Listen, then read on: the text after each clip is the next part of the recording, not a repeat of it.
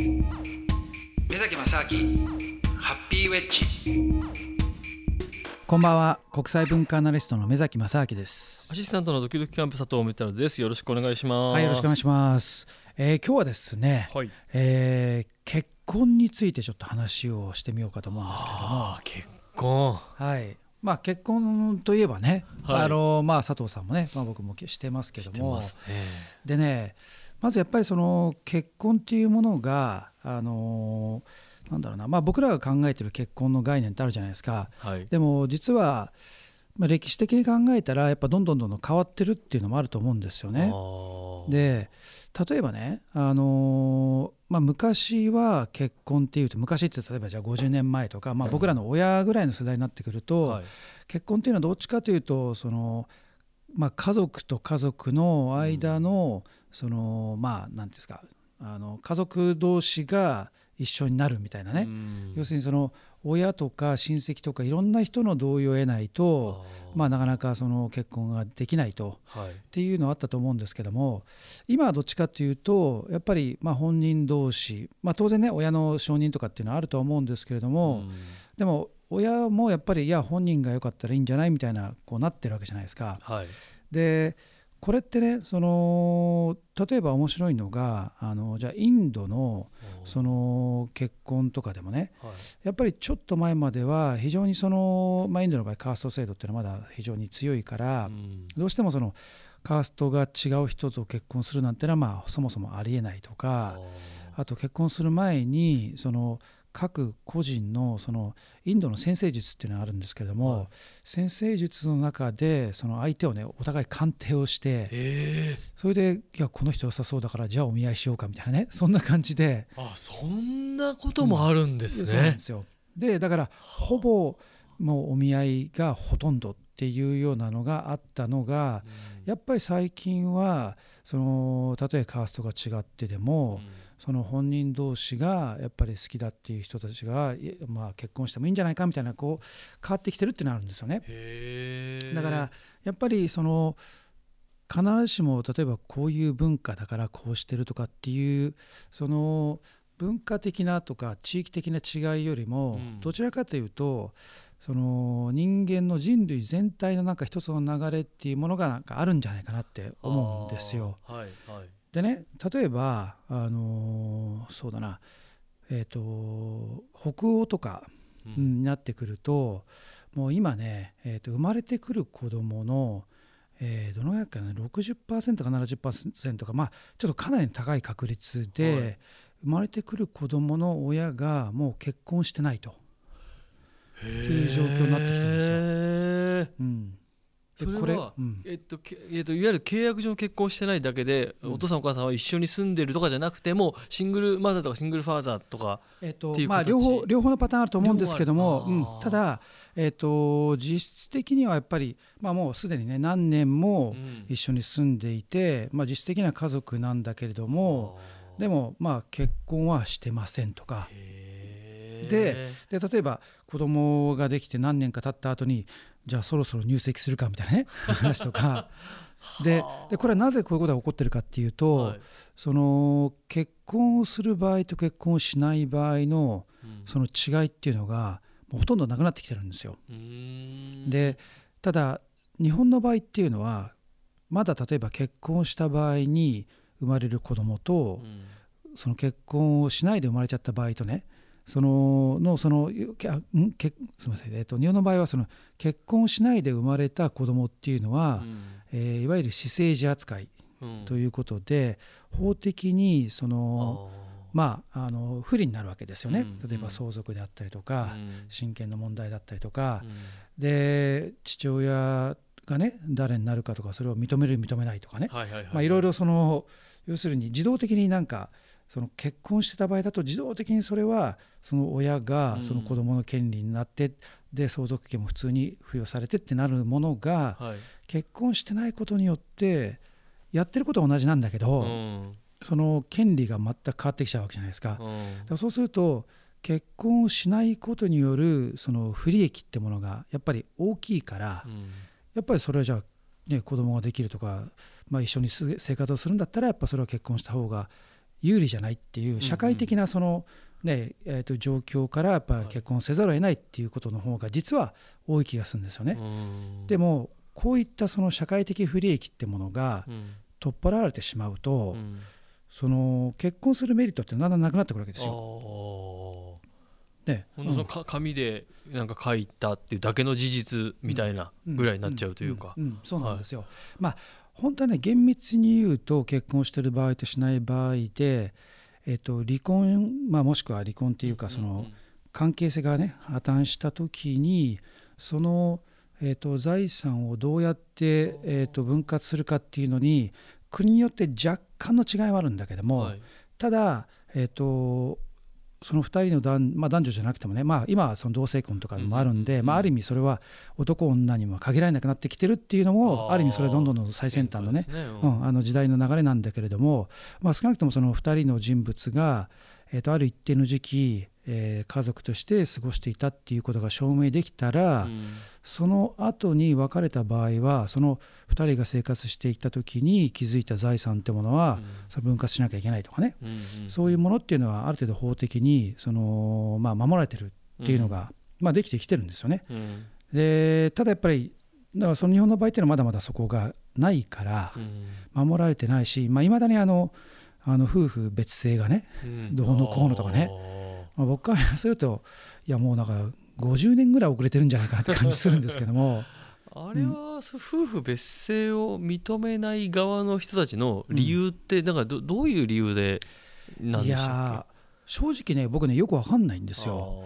で結局ねその選択的夫婦別姓だから、うん。要するにそのなんか彼の主張っていうのは、まあ、あの家族が壊れる家族の、ねうん概念が壊れるとか、あうーんその家族として同じ名前にしとかないとなんて言ってるけども、うんいやそもそもじゃあ家族っていう概念自体がねうん。なんかよくわかんないし今だって離婚率はどんどんどんどん増えてってるわけだから、だからそので今じゃあ離婚率が増えていくと結局そのその瞬間的には例えば離婚したその子供のねそのいろんな精神状態がどうのこうのって話はあるかもしれないけどもこれもある意味社会的な問題であってその例えばみんな離婚してますみたいな離婚率80%みたいなね世界になってきたら離婚するのは当たり前なんだからうん。だからいやあのこれでお父さん3人目ですみたいなね。とかはい。腹違いの兄弟が8人いますとか ね。うん。そしたらなんかそおなんかそれいいじゃんみたいになるかもしれないし。はいはいはい。はいだってこれって例えばその江戸時代とかまあ本当にまあ江戸時代どころか多分昭和初期ぐらいまでうん。その日本でもその昔のその集落とかでまあ集落っていうかその田舎の方とかでねはい。えー住んでた人たちの中で例えばあの予売の文化っていうのがねあったの聞いたことうんあります。うん聞いたことはありますけど、うん。本当あるんあったうん、あったんですよ。うん。はあで、まあ、それをの予売の、えっと、民族学とかなんか本とか出てるのあるんですけれども、はい。そういうの読んでみるとね面白いなと思うのが、うん。その予売っていうとどちらかというとまあ僕らの頭の中ではなんか男のねそのなんかファンタジーというか、はいはい、そうですね。ね男がなんかこういきなり、えーのある、ね、うん。夜の間に女性のとこになんか行っちゃってみたいなはいはいはい。話なんだけども、うん。実はあのある村とかその場所によってルールが細かく違ってたらしいんですよね。へそれで例えば、えー、とある村に行くと,、えー、とそのお父さんまあそのなんだ結婚している、えー、と奥さんだったとしても、うんうん。その旦那さんがちょっといない場合だったら OK ですとか、は うん、とかね。いやここはダメですとか、あのいろいろね細かい。あとその旅人とか他の村の人だったら大歓迎で何でも OK になっちゃったりとか。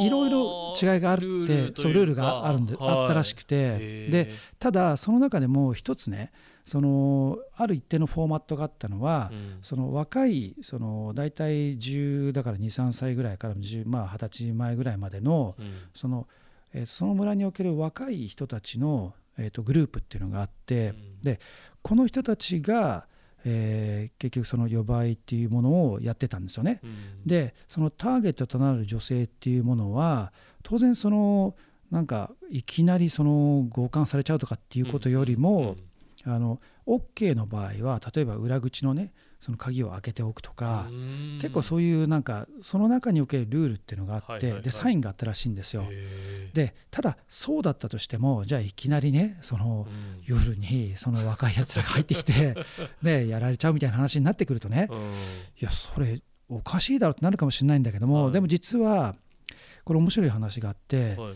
えっと当然そういうことを呼ばれとかやってるとその妊娠したりとか子供ができてくるじゃないですか。でもしその女性娘のね、えーが妊娠したり子供ができたら、うんそしたらその女性のお父さんうんまあ、両親がその若者の集団の中から好きなやつを選んで結婚させることができたんですよ。へえってことは。誰かわかんないのにってこと？うん、だから誰でもいいんですよ。だから一好きなやつお前だっつって。だから一番その中で見込みのあるやつを自分の娘に結婚させることができたんですよ。あー。ってことは両親からしたらうん。早いうちにうん。お前ちょっとどんどんやれと。ね減ってっちゃうからってことですね減ってくのもあるし、要はそのいいやつを自分の後継ぎにしたいとかっていうのあるわけだから。そそこのねインセンティブも増えてくるわけですよ。親からすると「不思議よですね。しちょっと早くやれ」みたいな。でも実際はその人の子供じゃないうん。可能性も大いにあるけどもうもとめちゃくちゃあったと思いますよ。そういうことですよね。めちゃくちゃあったと思うんだけども、うん。でもでねまあもしかしてある意味ねその娘からしてもね、まあ、一晩はちょっとねなんか誰だか分かんないみたいになっちゃうかもしれないけど、その後にね一番この人と結婚したいって人と結婚できるわけかもしれないんだからっていうね。で当時のやっぱり性的なその低層観念っていうのはやっぱ今の僕らが考えるのとは全然違ったからはあ。だってあのお風呂とかみんな混浴だったわけですよ。江戸時代末期まで。そううん、だって明治の明治維新後にあのほら日本が開国されてねはい。でイギリス人とかアメリカ人とかいろんなその当時のまあ当時のキリスト教のピューリタンとかの結構そのまあ戒律の厳しい人たちがうんうん日本に来たわけですよ。うん。うんでそしたら当然その日本に来た時風呂行きね、あの行きたいから、はい。あの現場その現地のね風呂に行くとうん。いきなり男女が一緒になっちゃって入ってるわけですよ。いやな何ですかこれやってなってすいませんちょっとこれはあ変えてくださいってなってでね日本の方もじゃあ分かりましたっつってじゃあ壁作りますって言ってで最初壁作ったんですよね。はいはいはい。でもそしたら中入ったら一緒だったんですよ。だから「いやちょい待ってよ」と。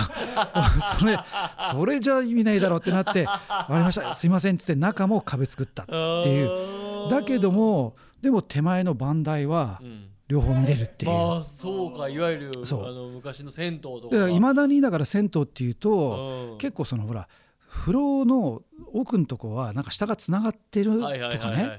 要するに構造的に完全に対称線対称な構造になっていてそうです。上は空いてるそうとかね。そう上で「あおお母さん今から出るよ」なんてはいはい あ声が全部聞こえるみたいな。うん。まあその作る時の構造上ね作りやすいってのあるのかもししんないんだけども基本はそういうもともとそういう流れがあったんですよね。な。るほどね。うん、だからってことはやっぱりそのなんだ例えば今の僕らの考えるその低層観念的なねうん。性っていうものと当時の人たちの性の考え方ってやっぱ相当違ったはずだからだからそこでそのなんて性交渉をしてなんとかっていうことと例えば家族を作ってうん。子供を育てるっていうののやっぱだいぶ違ったと思うんですようね。ん。でそんな中でだから例えば例えばじゃあそうやって予売の中予売をしてはい。子供が生まれましたと。うんになった時に全然お父さんお母さんってあお母さんはあれだけどお父さん全然に似てませんと。うん。あの隣のおじさんの方が全然似てるだろうみたいなね。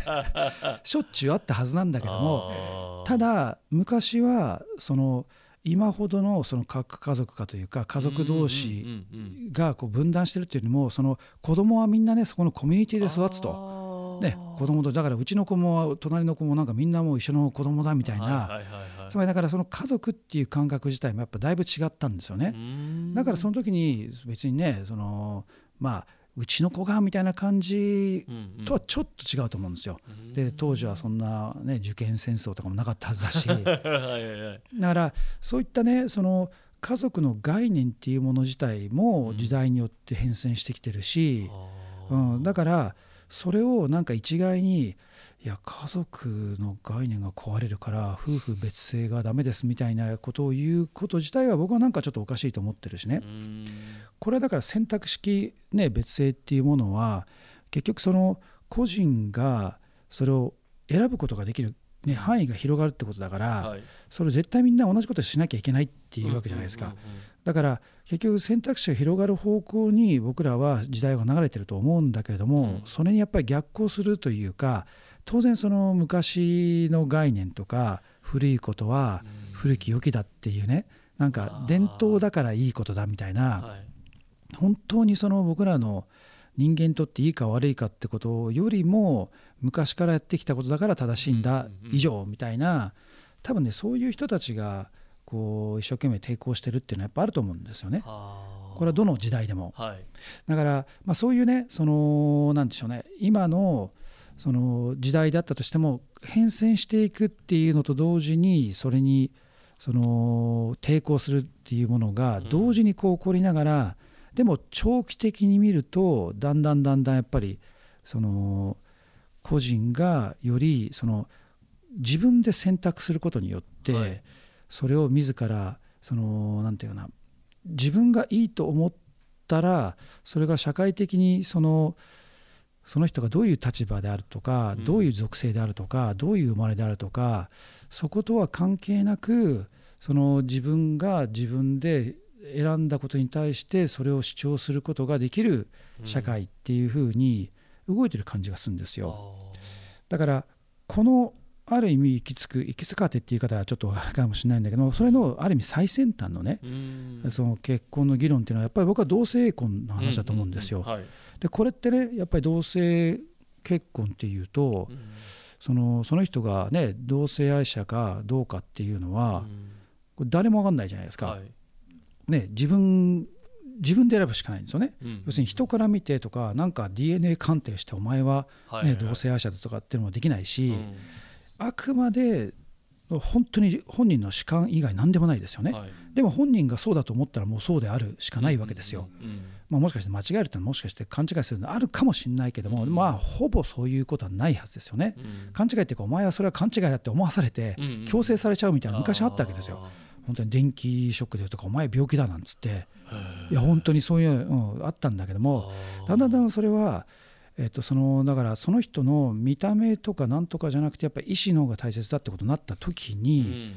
じゃあね見た目は例えばじゃあ男なんだけども、うん。でも自分は男が好きですとか、うん。男とね結婚したいんですって言った時に、社会がいやでもあなた見た目は男なんだからそれは見た目が女性の人と結婚しなさいっていうことを強制してるっていうのが実は今の日本なんですよね。あーそれはもう変な話ですね。変な話じゃないですか。はい。でもだ今の感覚で言うと変な話って聞こえるんだけども、聞こえる。うん、だけどもそういうその個人がその自分で自らを切り開くことが善だというふうに思ってなかったら、うんうんうんうん。何言ってんだと、はいはい要するにじゃあ死の交渉の世界だったらね,、うんうんうん。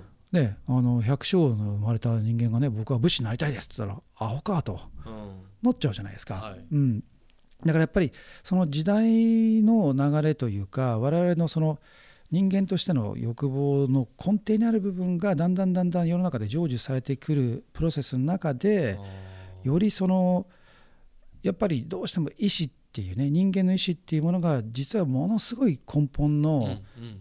課題になっていて、うん。その人間我々の思いってものがどうやって成就できる社会なんですかっていうふうに、こう社会がどんどん変化していってるっていうのはあると思うんですよね。でだからこそそのじゃあ同性結婚って言っても、まあ、いろんなちょっと形はねあるんですけどパートナーシップ法とか、同性婚とか。はい。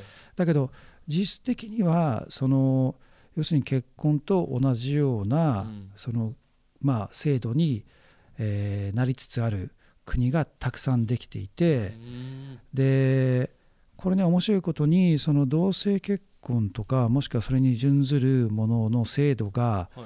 えー取り入れられてる国のね割合とうん。あとそこその国の幸福度っていうのは非常に高い交差あの、えー、と非常に高いあのなんだ、えー、と相関関係があるんですよ。へでもこれね、えー、と今のまあ話から推測するとそんなに難しい話じゃないかと思うんですけーども、うんうんうん。つまり個人の選択肢が非常に増えている国なんだから、うん。うん。だからそれもその自分の内面性がねその、まあ、今の例えば結構同性愛とかっていうとそれをどうしてもそのなん例えばじゃあ聖書からね、うん。のそのファンダメンタリストみたいなね人たちからすると、それは自然じゃないんだとかね、いろいろ言う人がいるわけですよ。まあでもそれもそもそもそもそも自然って何なんですかってなんかよくわかんないね。うん。そうですね。どうどうやって何をどう自然って定義してるんですかっていう、うんだって全部自然じゃないですか。うん。で全てこの世の中に存在するもの全てがうん。僕らが作るって言ったって僕ら自身も自然にできてる僕らがねうん。それを作ってんだからいやそれも自然ちゃえば自然じゃないですかみたいな。なん。かそれは僕の頭の中で勝手にそれ自然じゃ自然じゃないんだってこう線引きしてるだけの話だって全くナンセンスなんだけどもただねやっぱりそのどうしてもその過去に執着して抵抗する勢力って出てくるわけですよ。だからでそういう人たちにそのノーだってダメだって言われるねうん。あのことによってその反発されたりとかそのどうしてもその、まあ、社会的にタブーになったりねうん。のがあるのにもかかわらずでもそれでも社会の制度としてはい。いやでもそれはあなたがそれをしたいんだからうん。OK ですって言ってる非常に寛容な社会なんですよ。ってことは裏を返すとね多分ほぼおもう何でも OK っていうねうん。社会のはずなんですよ。うん。つまりうん。その同性結婚が OK な国っていうのはうん。男女におけるその差別はほぼないはずですよ。当たり前じゃないですかそんなのって。ね、とか人種差別とかうん。ほとんどないはずですよ。傾向としてね、まあ、当然そのそういう人種差別をする人っていうのがその社会に紛れ込んだりとかある一定の数っていうのはいるかもしれないけども、はい。でもそれが大っぴらにとか全体としてそれが正当化されるってことは絶対ないですよ。でも日本の場合っていうのはねやっぱりじゃあ同性結婚っていうのはまあなんか渋谷区でなんとかっていうのはなんかありましたけど、でも国のとしては全くその議論はされてないですよね。うん。だしまあだってその前の段階の選択式選択式の、うん。えー、と夫婦の別姓さえももそこまでいけないんだから同性婚のものもなんかうん50年ぐらいであ50年ね20年30年かな分かんないけどうんも相当手前ですよね。ってことははいってことはやっぱり社会がどのぐらい不寛容な社会かっていうのも想像できますよね。そうですね。うん、だからあのほらちょっと前のほら森さんのね発言で、はいはいはいありましたそうんなんか女性がなんとかっていうのも、うん。あれも結構やっぱり世の中の人たちがねまあちょっと二分した部分はあると思うんですけども、うん。なんかちょっとねやりすぎだとかこだばかりだとかなんとかっていうふうに、その確かにそういう一面はあるかもしれないけどもやっぱり本質的に僕はねそのあの森さんであり森さんを肯定している人たちの根底にはやっぱそういったその不寛容なその人を属性によって判断したりとかうんうんうんそういうっていう根底がいまだにその根強く残っていてうん。それをそれが要するにその良くないことだっていう認識は全くないから、はいはうん。だからそそれ自体をまあそのいや大したことないでしょうみたいな感じでうん正当化されちゃうっていうのはやっぱ根底にあると思うんですよね。うんだから本当にねその結婚制度っていうのがあのある意味でその一つのそういった僕は社会の象徴的にね見えるんじゃないかなと思うんですよね。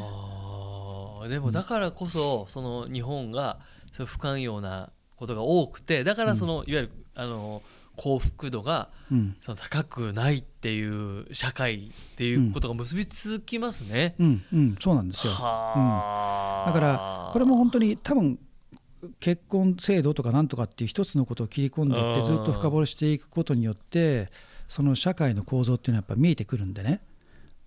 その他のことに対しても同じようなそうことが起こってるってことですよね、結婚以外うん、にも。そう。うん。そう。もうまさしくそうですよ。はい。うん、だからそれがえ例えばじゃああのマイノリティに対するねうん。その、まあ、扱いであったりとか例えば日本だとねそのじゃあ在日の、ね、人たちのあの人数って結構いるわけですよ。はい。で彼らが例えばその、まあ、市民権をどういうふうに得るかっていうね話もねそのこれもねだから例えばそうですね。あの日本で生まれて育って、うん。で喋る言語も日本語しかできませんと、うん。でも、まあ、両親が、えー、と日本人じゃないからあなたは日本人じゃないですよねと。うん。いうことででずっと日本に住んでいて、うん。でも例えばねじゃあ韓国とか行ったって韓国に行ったら行ったで別に日本の韓国人に扱いされないわけですよ。うんでで文化的にはまあほぼねだって日本で育って日本語しか喋れないんだからうん。日本人じゃないですか。ででで日本で就職とかして働いてんだから税金も払ってるわけだし、うんでも日本人じゃないから、まあ、選挙権もないしとかねでだから、まあ、これもいろいろ議論はあるんだけども結局こうなってくるとじゃあ国籍って何ですかっていう話になってくるわけですよ。あー本当だ。そうか。ね。で日本の場合は国籍ってものがうん。どこで生まれようが関係なく、ん。親が日本人だったらあなたも日本人ですっていうその血縁主義なんですよ。あなるほど。うん、でもうん今例えばな、まあ、一番典型的な例はアメリカですよね。はい。アメリカは別に親が誰だろうが、うん。アメリカで生まれた人がアメリカ人になるんですよ。はあ、へえ。まあ、でもそこはね移民の国だから、そうやんないと、まあ誰もアメリカ人最初いなかったんだから、アメリカ人を増やすためにはそうするしかないじゃないですか。うん全員移民ででできてる国、まあ、うん全員じゃないんだけど本当はね、ネイティブアメリカンあネイティブインディアンあのあ人たちはいや、まあ、彼らからするとお前ふざけんなってなるかもしれない。まあそれちょっとその議論はとりあえず置いといたとして、国として建国するす根底にあったのはそこですよね。うん。でも例えばオーストラリアも同じですよ。移民でできてる国っていうのは。まあ、とか南米なんかもやっぱり基本的にはそういうとこなんだけども、はい。ででヨーロッパはだからもともとやっぱ血縁主義だったんですよねドイツでもフランスでも。でも変わってるんですよ近年になって。うん。近年例えばドイツで生まれたらドイツ人になるしフランスで生まれたらフランス人になるんですよ。へつまり時代が変わることによって国籍っていう概念も変わってきてるんですよ。あでそうなってくるとねーはい。うんだからじゃあそもそも例えばじゃあフランス人例えばそれフランス人はじゃあスウェーデン人って言ってうん。ねもう肌が真っ黒のうん。人なんかいくらでもいるわけですよ。はいら僕らの勝手に想像するスウェーデン人って言ったら金髪の青い目でみたいな そういう話じゃないですか。はい。だからってことは見た目じゃないよねと。うん。何なんですかっていうとやっぱりなんとか人国籍っていうのはやっぱりその国のカルチャーを共有するね。はい。その人間だと思うし、まあ、そのカルチャーを共有するってことはやっぱりその言語っていうのは非常に重要になってくると思うから、プラスじゃあその本人の意思と、ね、その本人がそのカルチャーに属したいかっていう要するに属したくないのにお前この何人になれってもおかしいじゃないですか。だから自分そうね。だから自分の選択とあとそのそれにそのまあ満たそれを満たすその条件があるかっていうので、今はだから決まってきてると。へえいうのがあるんですよ。だから、まあ、まあ決まってきてるというかだからそれは生まれたその場所で生まれれば多分自動的にそのカルチャーを継承する可能性って高くなるじゃないですか、そうですね。言語も、ねうん。覚えられるし。っていうことでそのどんどん変わってきてるんだけどもやっぱり日本の場合はいまだに血縁主義をやっていると。あだこういうところもある意味非常にそのまあ遅れてるっちゃえば遅れてるんですよね。そういうことですよね。ううん。ん。だからいろんな側面でそうなってくるとその例えばじゃあ日本の場合はじゃあいまだに移民を入れないとかなんとかって言ってるのもやっぱその血縁主義ってものを非常に誇示していて、うん。日本人っていうのはなんとかの血だとかなんとか言ってるけど、だってこれだってねじゃあ日本人の血って何なんですかってことを いやそうですね。1万年ぐらい遡ってったら、うん。そんなのねもともとの大和民族とかっていうのはなんかどうなんですかみたいな、はい。ほとんどが大陸からねうん。渡ってきてるわけじゃないですか。でうん、で、うん。日本ほど例えば街とか歩いててもそのいろんな国のね顔が混ざってるとこってうんないような気がするんですよ。はい。だってね僕本当に最初アジアとかに旅した時に、うん。タイ行ったりフィリピン行ったりとかいろんな国に行くたんびに「俺なんかこれあいつ似てるよ」とか。なんか似てる顔がいっぱいいるんですよ。韓国行っても何でも。はい。モンゴルでもね中国でも。だからでも日本にいるとそういういろんなアジア各国の国の人たちの典型的な顔がもう全部普通の日本人として、あー。ね、いるじゃないですか。はい。らどう考えてもチームめちゃくちゃ混ざりまくってますよね。でで血とか言い出すとだってもっと言うとね、うん。10万年とかうん。20万年とかそこまで登ってったらみんなそんなアフリカで一緒になりますよ。はいはいはい。だからそれもいやだ血縁主義って言ったってじゃあいつまで遡るんですかって話にもなってくるしある意味それナンセンスなんですよねそこって。だからだったらじゃあそういうねどこまでっていうなんかねそ1000年まで遡るけど 2000年はダメですとかっていうよりもい。やもう遡んなくていいから今考えましょうと。今と将来考えましょうってなった時にうん。じゃああなたがそのどういう条件で生まれてこの先どういうふうに生きたいんですかと。はいでプラスじゃあそれについて例えばどういう言語を話してどういうねカルチャーを共有してるんですかってことによってはあ国籍っていうものを決めていくっていうふうにするべきじゃないかなと思うんですよね。はいだからそこもやっぱりねある意味その日本のそのどれほどその不寛容な社会かっていうものがやっぱ見えてくる気がしますけどもね。いやー面白いですねそこからそこから結婚から掘り下げても幸福論にたどり着くのがこのハッピーウェッジっていうね 目崎さん。いやハッピーウェッジですからね。さすがですね。はい。幸福研究家でしたね。そうですね。さすが。はい、もう全部幸福にもうめちゃくちゃね、興味深い。でも確かに。はい、その遡るとかその今ずっとだから分かんないですけど今この持っているが概念とか価値観とか価値基準もなんかいろいろそうやって掘り下げると、うんなんでそんなことに固執してんだろうみたいなことももっと出てくるかもしれないですいやいっねぱいありますよ多分ね。そう考えると。うんうんいっぱいありますよ。でも今の目崎さんの考え方がすごくシンプルですっと分かりやすかったです。う。ん、でもねうん。本当ねこういう話っていうのは多分ねこれをずっと突き詰めていくともっともっと実はうん。ねこの先にあるのは例えばこれから1,000年2,000年とか1万年とかね1億年とか経ったらうん。僕らが考える例えば自分っていう概念とかはい、自分と他者っていう概念自体も多分絶対変わってくると思うんですよ。あね。うん、だからまああんまりこの話しちょっと また違う話題になってきちゃうんで あれだけどもでも本当にーそれは、まあそうですね。うんあのうん。自分の境界線とかねうん。自分と人との境界線っていうのは多分僕らが考えているような境界線とは違う概念になる可能性高いと思いますよ。いやだからたかだかこの20年30年でも大きく変わってきてるからそれを100年とか1000年とかの単位で言ったらもっと大きく変わってくるっていうのはでもはい。もう予想もつかないうん。ところが起きるかもしれないですね。はい。らそれはまた目崎さんまたあのーまあそれは1000年後とかに1000年後のハッピーウェッジでまた聞かせても そうですね。そうですね。ちょっともう来世どころか なんかもう何回か。もう100回ぐらいちょっとね 転生した後に、ねはいハッピーウェッジその時のハッピーウェそうですね。ッジでそうですね。またお会いしましょうということで。ということで、えーということで今月も楽しいお話ありがとうございました。目崎正明ハッピーウェッジ